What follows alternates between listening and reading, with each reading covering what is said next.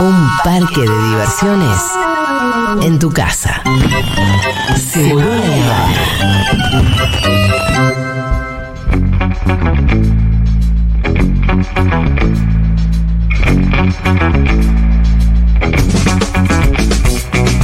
Dase una colita para concha tu hermana, Maratea. La risa que se escucha es la de Alfredo Cuchusayat. ¿Qué tal, Alfredo? ¿Cómo estás? ¿Cómo fue eso? Perdón, no. Hola, Pitu. pasó? Hola, ¿qué Eh, haces, ¿Conoces el contexto? ¿Preferís que te lo cuente o quedarte con la intriga? Eh, lo que sé es que Independiente anda mal. Sí, sí. Ir a la colita muy independiente. Y, Andas en la colita. y Manotea quiere hacer la de. La de sí. la- y, y Él arregla todo con una y- coleta. ¿Y vos, y vos qué, qué pasa? ¿Y qué tenés que ver vos? Si vos sos de boca. No, no, pero yo no soy ese que habla. No, el que habla no. es ese. ¿Cómo se llama? Ah, el, pareció El que tiene un apellido difícil, que fue eh, presidente de sí, San Lorenzo. Lucas, Lucas Teseile, Lucas Teseile, algo Ah. así. Dase No, una no. colita para la Sí, concha tu hermana. Algo Maratea. así. Duca, Duca Teseile. Ah, no, me pareció tu voz. No, no, era ese que ese presidente que Pero tampoco vos te fue. identificás también con lo mismo. Sí, pero Maratea no puede una coleta para todo. Si no, resolvemos. Pa. ¿Y por qué no hacemos una coleta para el FMI entonces, ya que está? No sé si lo dijo, a mí me parece, no sé si dijo alguna. Ah, la tiró, bueno. la tiró. Lo que pasa es que hizo una cuenta insólita. Sí. No, ni, ni sé, yo no sé la cuenta. que hizo. Ah, hizo, la cuenta que hizo con Independiente, si contamos 6 millones de, de- de personas que pongan 4 No, mil no, pesos 6 cada millones de hinchas. de hinchas, que pongan 4 mil pesos cada uno, juntamos 20 millones. Sí, ¿Cuántos está hinchas bien, tiene pero- Independiente? Sin ningún ánimo de Y chicanía. yo creo que 30, 40 tiene. 30, Nah, bueno. nah, nah, tiene, tiene, tiene bastante, tiene bastante. Es un club muy grande en la Argentina. Pero, ¿Pero no sé cuántos? no. No, no, sé. se sabe. No se sabe. nunca se sabe. Ah. También esto, los que mienten, que son la mitad más uno. Claro, más dos bueno, somos, ya la no mitad más dos somos ahora. Ya empezamos en el terreno de las chicanas. Eh, escúchame, Alfredo, ¿te parece que escuchemos este Ah, sí, resumen? sí, para, en donde más- vamos. para cosas más tranquilas. Sí, el más tranqui. Sí, bajemos, bajemos los ánimos. Quienes no bajaron los ánimos fueron ayer algunos precandidatos presidenciales que fueron a la sociedad rural, eh, algunos a dar explicaciones y otras a levantar el ánimo de los Claro. presentes. Bueno, van a escuchar, yo a la gente sensible le quiero dar el siguiente Claro, mensaje. muy bien, Si muy ustedes bien. están muy sensibles, mejor bajen el tomar- Vayan a volumen. tomar un mate cocido y venga. Váyanse a otra, pongan radio Disney. Porque son escenas explícitas, las que están por escuchar, que luego obviamente serán analizadas acá mismo. Son días muy, muy calientes en política, en inseguridad y en economía sobre todo, porque las proyecciones están cambiando y cambian minuto a minuto. Es un informe que el fondo presenta todos los años al inicio de la reunión de primavera del Fondo del Banco Mundial que se va a realizar esta semana. El ministro de Economía Sergio Massa va a aterrizar en Washington el jueves para participar de ese encuentro. Los pronósticos, las proyecciones para la Argentina vienen empeorando paulatinamente a medida que se conoce todo el impacto de la sequía histórica que afectó la cosecha del campo, el ingreso de dólares. El fondo hablando en su informe hoy. Sí, sacarlo, sacarlo, como se hizo, como hizo Néstor Kirchner y como hizo el general Perón. con el pueblo movilizado. Porque con un bloque de diputados donde la mitad, Te votaron con las dos manos a favor del Fondo Monetario Internacional. muchas ganas de sacarlo, no bien. Hacen de cuenta que que hay una instalación constante por sectores que adentro de la UTEP presionan sobre nuestro gobierno, poniendo la etiqueta de que somos la cara del ajuste, que seguimos las recetas del fondo. A esos sectores y algunos dirigentes, incluso muy respetables para algunos, pero que también han sido parte de la consolidación del gobierno de Cambiemos, les decimos a esos señores, a esos señores que normalmente gritan en la 9 de julio, y usan megáfonos e instalan e- esta versión de que somos la cara del ajuste, les decimos, miren, miren, al fondo lo trajo Macri, ¿Qué es el fondo?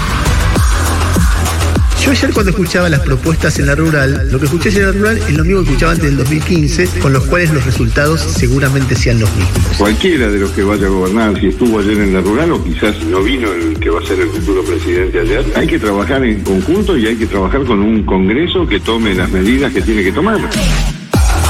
Hoy miran la fractura expuesta en el frente de todos y eventualmente la decisión en Juntos por el Cambio y dicen, che, pará, este es un fenómeno que individualmente puede terminar en un balotaje. Entonces empiezan a pedir propuestas, empiezan a pedir, empiezan a consultar. Y no hay mucho. No hay mucho.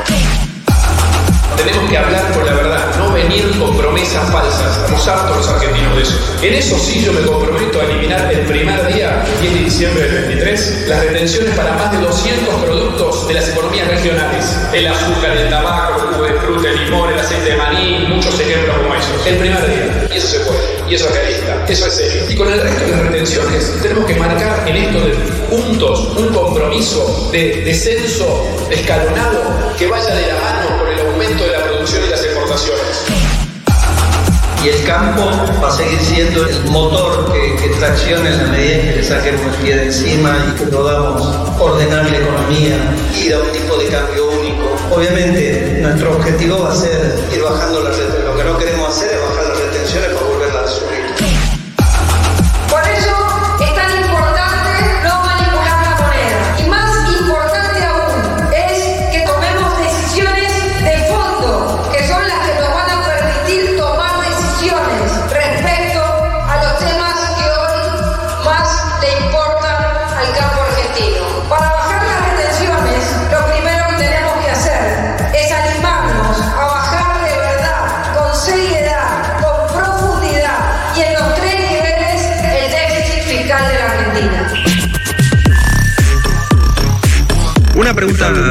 puntual de ayer. ¿No fue nadie del gobierno por una cuestión de agenda o les comunicaron otra cosa? Yo hablé un par de veces con el ministro del Interior, invité en lo personal, le dije al ministro que tenía las puertas abiertas para venir él o el ministro Massa o quien fuera del gobierno y bueno, evidentemente no les habrá parecido prudente venir ayer porque todavía no, no, no sé, salvo el presidente de la Nación que abiertamente dice que, que- que va a ser candidato en la PASO, después no, no, no hay otro candidato, entonces bueno, habrán tomado esa decisión. Por lo tanto, si uno eliminara la brecha cambiaria y eliminara las retenciones, el sector tendría que triplicar sus ingresos. Por lo tanto, me parece que algunas de las cosas que les voy a contar deben ser algo interesante, porque a partir de ahí les estarían sacando el pie de encima y podrían crecer y aportar muchísimo para la, la Argentina que hemos soñado. Habló de consultas populares recién. Lo que tiene que ver con los proyectos de ley, yo los voy a enviar. Si las distintas cámaras toman una posición de bloquear, combativa y estar de espalda a las preferencias de los argentinos de bien, se harán consultas populares para que quede bien claro que están actuando en contra de los intereses de los argentinos. ¿Y qué es la democracia, niño que lo sabe todo? Los argentinos de bien Bueno, fueron seis los precandidatos a Sí. presidentes que se presentaron ayer ahí en el salón más elegante que tiene la sociedad rural a exponer frente al círculo rojo del agro, ¿no? Del sector, es decir, los garcas de los garcas de los garcas. La Sociedad Rural Argentina y otros más. y otros Alfredo. Zayat lo vuelvo a presentar porque estamos filmando esto para nuestro canal de YouTube también. Así es. Em, bueno, y escuchábamos ahí algunos audios. Algunos están proponiendo ponerse el país de sombrero directamente. Eliminar retenciones, quemar el Banco Central. Bajar el gasto público un 20%. Y además lo que a mí más me impresiona y me parece como más eh, terrorífico, te diría, que es que los que mm, más irresponsablemente presentan planes económicos que son una magia imposible, cuanto más zarpado, más ovacionados. Como En- si en esa- ese lugar, En ese lugar, pero sí. como si ese lugar, de los que están ahí, no formaran parte de este país, no tuvieran más o menos idea cómo funcionan las cosas. A ver, primero, los candidatos eran de derecha y del ultraderecha. Eso es cierto. Digamos, para ponerlo. Más allá que yo creo que si tenés que analizar hoy el, el, el escenario político de Argentina, está todo corrido hacia la derecha. Sí. Muy. Es ultraderecha, derecha, y si querés Sí. centro derecha, Sí. le ponemos a, Sí. a Sergio Tomás. Sí. Sí, ahí, sí. bueno, ahí. Sí. Entonces, entonces está todo corrido a la derecha. Es el grupo social y económico que estaba ahí en la sociedad rural argentina representa lo que históricamente en Argentina se llama los garcas. Oligarcas, digamos, por eso le dice garcas, no por, por, por una cuestión escatológica. Ah, pe- Es- siempre, nunca, siempre tuve la duda, la verdad. Después algunos lo asocian, pero bueno. Entonces, y, y siempre fueron, digamos, digamos, no son representativos. Digamos, esto es un- una. Es muy difícil porque como. Pero son señores tanta- que toman decisiones. pero tienen tanta potencia. Sí, pero no son representativos de. Cuando vos tenés que decir, bueno, ¿quién es representativo de el poder económico? ¿Quién es representativo de los, las organizaciones sociales? Entonces vos agarrás y decís, ¿esa persona es representativo de todo? Sí. No, no lo es. Los que están la sociedad rural argentina, dentro de ese conglomerado del poder económico, eh, no son los a ver, ¿cómo te puedo decir? Tienen un lugar porque históricamente el campo en Argentina siempre fue central. Pero si vos agarrás y decís, ¿qué es más importante cuando vos agarrás el Producto Interno Bruto? Digamos, cómo se conforma la economía, cómo se crea riqueza en Argentina. Y no es el campo. La industria. Vos fíjate, vos fíjate cómo, eh, cómo puede decir eso. Todo puede llegar a pensar, ¿cómo está diciendo esa burrada? Saldrían todos los Pero vos lo ves y decís, no, es la industria, son los servicios, hasta los servicios financieros, y después está el campo. Ahora bien, ¿cuál es el factor central, central que ¿Lo decimos determina al unísono? hoy, hoy, hoy el tema del poder? ¿Y los dólares? Los dólares, claro. Ahí Son los que traen los dólares. bueno, entonces ahí es donde vos ves esa, ese poder. En su momento, si querés, en 1880 hasta 1930, cuando no había industria, era el, el- bueno, está bien, era el campo y así se desarrolló, digamos, lo que fue el- la Argentina de su momento. El tiempo de la vaca está de manteca al techo. Claro, pero eso no es hoy. Ahora bien, pero sí son los dueños de los dólares y de la Argentina que fue. Claro. también hay una cosa muy, muy aspiracional. eh, que incluso parece- tiene una buena parte hasta de la sociedad, también de la política argentina, que ven uno de esos apellidos y ya se mean encima. Claro. Pero como fue la Argentina que fue. Sí. Pero no termina de morir eso. aspiran, Pero no termina de morir Ellos eso. aspiran a volver a Claro. esa Argentina. Ah. ¿Y qué es lo que molesta? Nosotros queremos que muera. Pero ¿qué es lo que molesta ahí para volver a esa Argentina que ellos quieren? Lo intentaron con Martínez de Oz, lo intentaron cooptando a Menem y con Mauricio Macri. Los sectores populares, que haya existido, por eso son, eh, digamos, su antiperonismo, yo a eso yo los, yo los entiendo.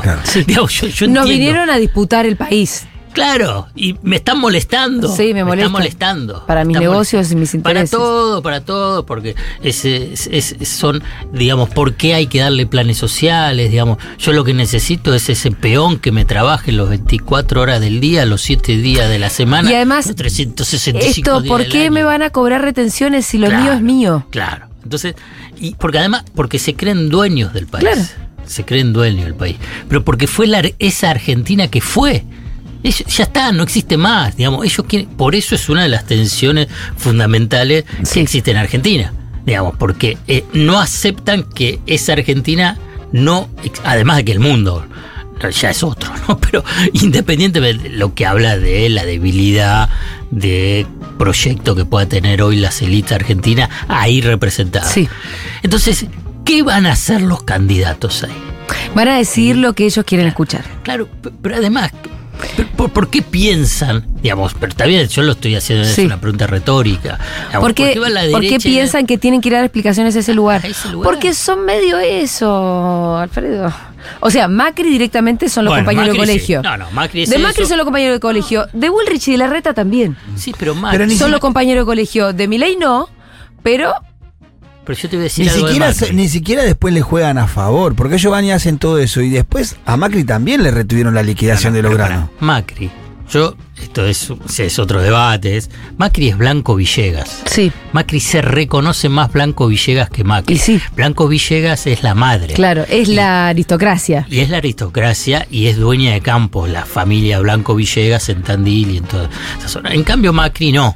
Y por eso también, no, no voy a meterme en la psicología de, eh, de- de Hacelo. Mauricio, ¿no? Mm. Bueno, pero digamos, Sí. la verdad que el- toda la culpa que, que- que está padeciendo el pueblo argentino es por Franco. Sí. Que no le hizo un mimo a tiempo, Un beso ¿no? a tiempo. Un Hacele beso upa. a tiempo. Hacele O upa, sea que le- hermano. digamos, yo no sé lo que haces vos con Rita, pero si vos jugás al ajedrez en Sí. algún- con Rita más adelante, ¿le vas a dejar ganar un partido? Sí, claro. Bueno, Franco claro. no le dejaba ganar al bridge.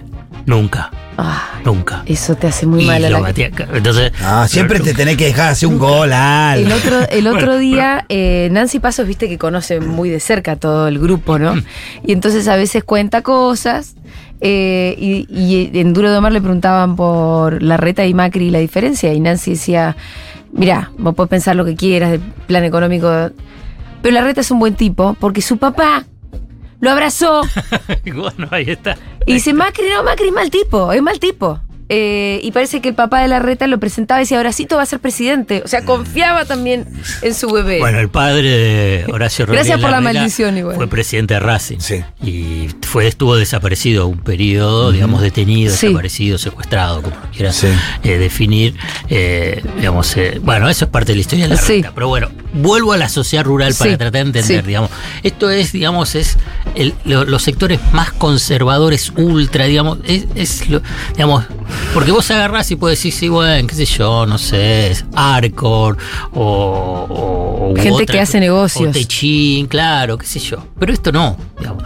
Lo que sucede es que también muchos de los sectores industriales, al, después al tener ganancias extraordinarias a lo largo de los últimos 30 o 40 años, empezaron a derivar sus negocios al sector agropecuario también. Entonces empezó a ver lo que se llama uno, un grupos económicos diversificados. ¿no? Entonces no es solamente cuando vos agarrás y decís si pensás en, en- en grandes empresarios argentinos que no tienen ningún interés en el campo. Sí lo tienen. Bueno, el grupo Clarín es un, es un ejemplo claro. Digamos, vos tenés los principales socios eh, de, de- de Clarín, digamos, tienen inversiones en el, en el sector agropecuario. Por eso cambió también su ideología, que era desarrollista, que era más del desarrollo industrial y de eh, impulso del desarrollo nacional a, a- a- a defender todo lo que pasa en el campo. ¿Qué es lo que le fueron a plantear, digamos, esta, esta subordinación que da vergüenza ajena? Da vergüenza. Digamos, si, si uno tiene que tener un poquito de dignidad eh, política. Hablame de mascota del poder, ¿no? Claro, tener político, es decir, vas ahí a esa tribuna a, a ver cómo podés seducirlo más, que sabes que van a votar a la derecha, a cualquiera de esos. Entonces vos podías competir ahí entre, decís, aquí- era una interna, era como una, una, una puesta en escena para decir, bueno, ¿a cuál de todos se va Sí, a votar? sí, se estaban disputando un poco ahí ese el, el amor de ese público. Sí, digamos. Y por lo que dicen las crónicas, la que más votada fue fue Patricia la más Bullrich. aplaudida, la más aplaudida. Votada, dije. La más aplaudida fue y festejada fue Bullrich con la reta más frialdad. Sí. Y Milei ahí. Y lo que pasa es que como que todavía a Milei le tienen miedo, digamos, el sentido Es que Milei no, no es de su clase social, de su Y, palo. pero ¿no? Bullrich, ¿qué es? Yo le- hay que decirle, Bullrich es montonera. Hay que Sí, decirle, pero ¿qué Bullrich pasa si es- le decís eso? Pero es apellido Bullrich, Sí, Alfredo. es verdad, tiene Por eso le Bullrich, perdonan eh. todo. Es Bullrich, es paquetísima, es de la misma familia, sé que son todos primos. Mucha guita, Burley no sé cuánto, el apellido de la familia, ¿no? Mucha guita la de Patricia Burley, la familia Burley. Tienen campo. eso. Sí, sí, Acá sí, le hicimos el perfil, después te lo pasamos. tenemos la historieta No, de sí, la, Patricia con- la conocé, por más que haya sido monto de joven, fue casi una aventura, pero ella es de la familia. Siempre digo lo mismo, el problema con Patricia no es dónde empezó, sino dónde terminó. Empezó bien, terminó mal. Bueno. Bueno, también es polémico eso. Sí, para mí empezó bastante bien, bastante mejor. J- ella se reconoce JP. Sí. Sí, no, no, no asume haber sido montonera. Ella. Ella dice, yo no, yo no fui. Bueno, ¿qué es lo Sí. que le proponen? ¿Qué es lo que le proponen? Bueno, Fundamentalmente bajarle retención. No cobrarle Retenciones más cero. retenciones. Bueno, ¿qué es lo que hizo Macri? Pero hay como una combinación. pero ¿qué es lo que hizo Macri? Hizo retenciones cero, sí. bajó las retenciones. Inflación- inflación Y- a la puta madre. Bueno, y ahí, pero no, yendo a otra soncera libertaria, ¿no? Porque como viste que agarró, Sí, sí. cada tanto voy a tirar alguna de esas, Dale. que lo tiró Milei y dijo, eh, entonces así se puede triplicar la producción. Digamos, Macri bajó y...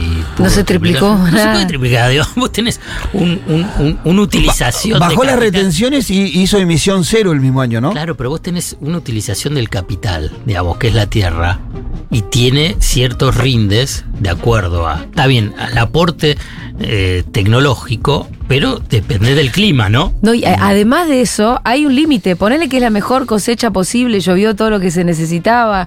Hay un territorio, del- y eso que tienen soja plantada hasta al borde Sí, de la ruta. eh, En terreno y- fiscal. Y, y claro, pero y, y una cantidad posible de cosechas anuales, no sé cuántas. Y listo. Sí, pero bueno, pero no es, es que es mentira lo que dice. Hay un Esto, techo. eh, claro, eh, digamos, no, no, no, no, no va a triplicar. Ahora bien, ¿qué es lo que puede ser? Bueno, sí, van a tener unas ganancias extraordinarias. Ah, Bueno, con eso le conformo, o sea, con eso Pero esas pues. ganancias extraordinarias, digamos, en el campo, vos puedes invertir un poco, digamos, todo, pero ¿y entonces el resto a dónde O va? sea, a los Ah, dólares. construyen edificios acá No, Puerto se Madero. compran dólares. Y dólares. Estas dos cosas. Eh, edificios y dólares. Y chupan todos los dólares y se los llevan afuera. Claro. Entonces Así- vos agarras y decís, ¿y entonces dónde está el desarrollo ahí?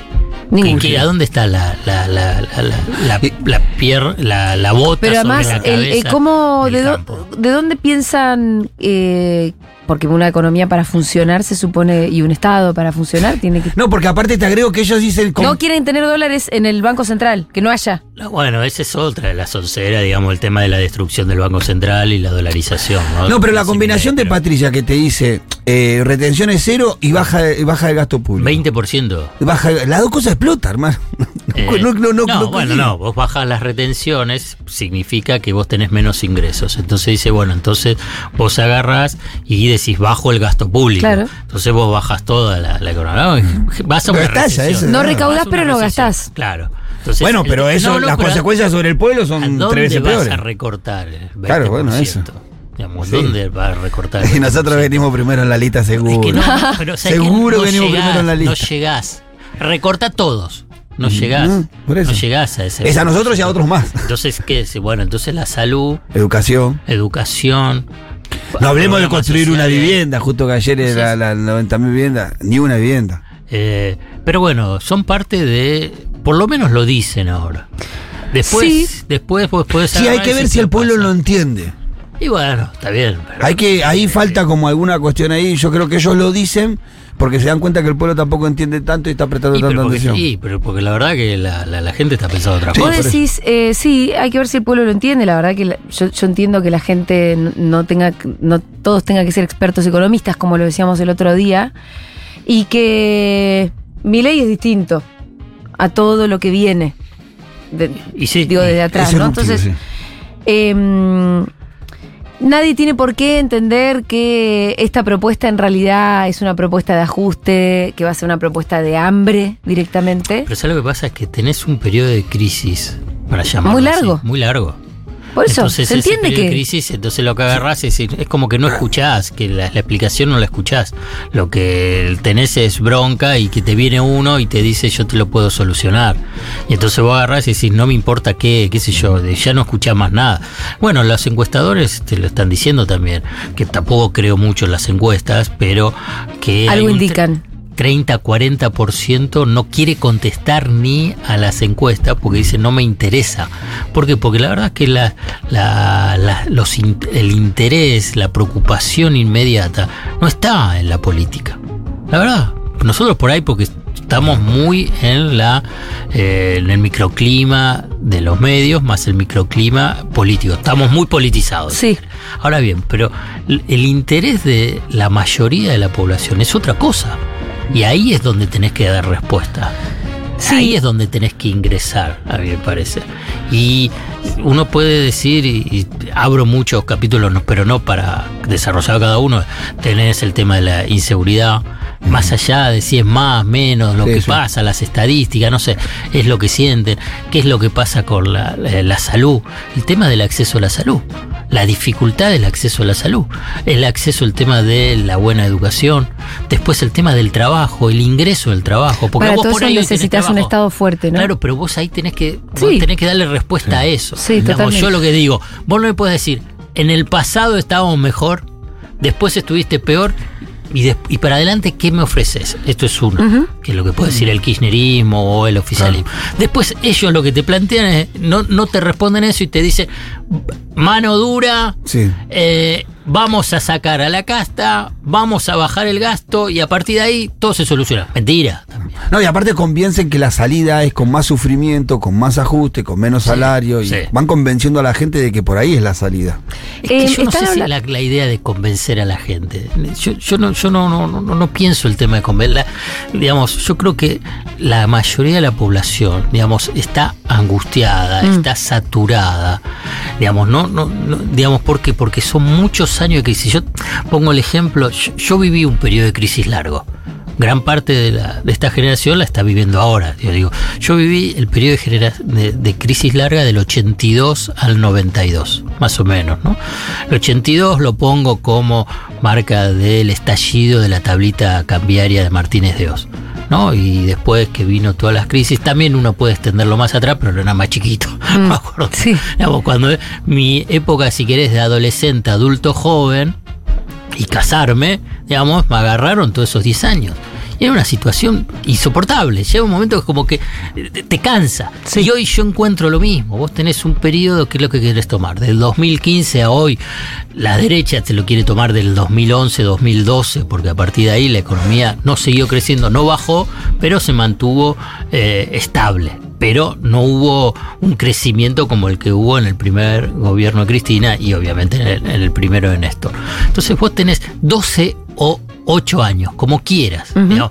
de un periodo de estancamiento, de crisis. Y, y- y la sociedad ¿Cuáles son las variables que te indican que hay una crisis? de hoy Sí, y, y los ingresos no alcanzan. Eso. Y los, fundamentalmente eso. es lo que- y que, que vos podés tener empleo, pero cobras dos mangos con 50. Y además en una situación de muchísima fragilidad, muchísima precarización. Y, y donde vos agarrás y decís, bueno, y por eso también hay una velocidad de consumo. Vos viste cuando te dicen, y se agota todo. Y porque tú me tengo la plata y la gasto. Porque si no tengo capacidad de ahorro. Ahora, no tengo a- capacidad de, de- de poder comprarme Sí. una vivienda. No puedo sacar un crédito. No puedo. eh, tengo problemas con el tema del alquiler. Con- Este es Sí. otro capítulo más. Hay algo que tiene esta época que yo por lo menos, eh, además de que los números también nos respaldan esto, lo ves que es que está todo el mundo con laburo. Sí. Pero todo el mundo labura mucho. Mucho. Porque para poder, o sea, viste, tener tres, cuatro laburos Claro, para poder llegar a fin de mes. Pero todo el mundo tiene laburo. Hubo otras épocas donde yo tenía un par de amigos que no tenían laburo y no conseguían laburo y no conseguían y no conseguían. Son ti- distintos tipos de crisis, de crisis ¿no? Exactamente. Así es. Esta es una en diferentes. la que estamos todo el tiempo a mil, todo el tiempo a mil y que la inflación y la adrenalina, pero está todo el mundo en marcha por lo menos. Yo soy- es un bajón, ¿no? Yo soy de la idea de que no Pero- existen crisis que son todas iguales, Mm. tienen particularidades. Esta particularidad, particularidad que vos mencionás de esta crisis es muy oportuna para que pueda entenderse, porque ahí es donde hay una hay un problema, por ejemplo, al interior del oficialismo. Digamos, si querés Alberto Sí, y- dicen, no, pero la gente está- está todo bien". bien y, y todos tienen y bajo la tasa de desempleo y como dijo Alberto, para mí una frase bastante desafortunada, y no consiguen lugares para ir a comer, porque ah, bueno, escucha, no, no, no, no es una referencia para decir, ah, está todo bien. Además Sí, también es no dar cuenta de algo que alguna vez hablamos acá, que es la desigualdad. Además de esto que Eso. decís, bueno, como yo no, no voy a poder ni siquiera alquilarme, voy a seguir viviendo con mis viejos y lo poco que tengo lo gasto, en birra. Lo gasto, ¿Y qué le vas a hacer? Y si, no, tiene, si no hay posibilidad Salgo de a ahorro, tomar algo. Si no hay posibilidad de ahorro. Otra manifestación de la crisis es una tasa de inflación de un 100% anualizado. Digamos, eso, eso que hace que los ingresos no alcancen, pero además que cada vez se te pueden haber aumentos y, igual no me sigue alcanzando. ¿Por qué? Porque corren detrás de Sí. los aumentos, los aumentos de precios. Eh, entonces, eso es una manifestación de hoy cómo se expresa esa crisis. Y entonces vos tenés que darle respuestas a esa crisis. No es la misma crisis del 2001, no es la misma crisis del 2008-2009 que te vino de afuera, no es la misma crisis del eh, el 89-90, no es la misma crisis del 80. Lo que digo es para, para, para que quienes están pensando cómo intervenir en la realidad, y realidad, cuando digo intervenir en la realidad política a partir de propuestas sociales y económicas, es pensar cuál es la característica de esta crisis. Y entonces, cómo construís un, un discurso y una acción sobre esa nueva realidad. Porque si no estás hablando otra cosa, estás hablando otra cosa, entonces pasa a ser que no se, no se escucha. Y entonces dice, bueno, pero este está hablando de otra cosa, entonces no, entonces lo rechazás. Una de las cosas que también de las que se habló ayer ahí ante la sociedad rural fue el fin del cepo, ¿no? Todos dicen lo mismo. Sí, Eh, ¿Cómo imposible. esto? ¿Cómo se supone? por- ¿Cómo pueden prometer una cosa así? Que la gente los aplauda.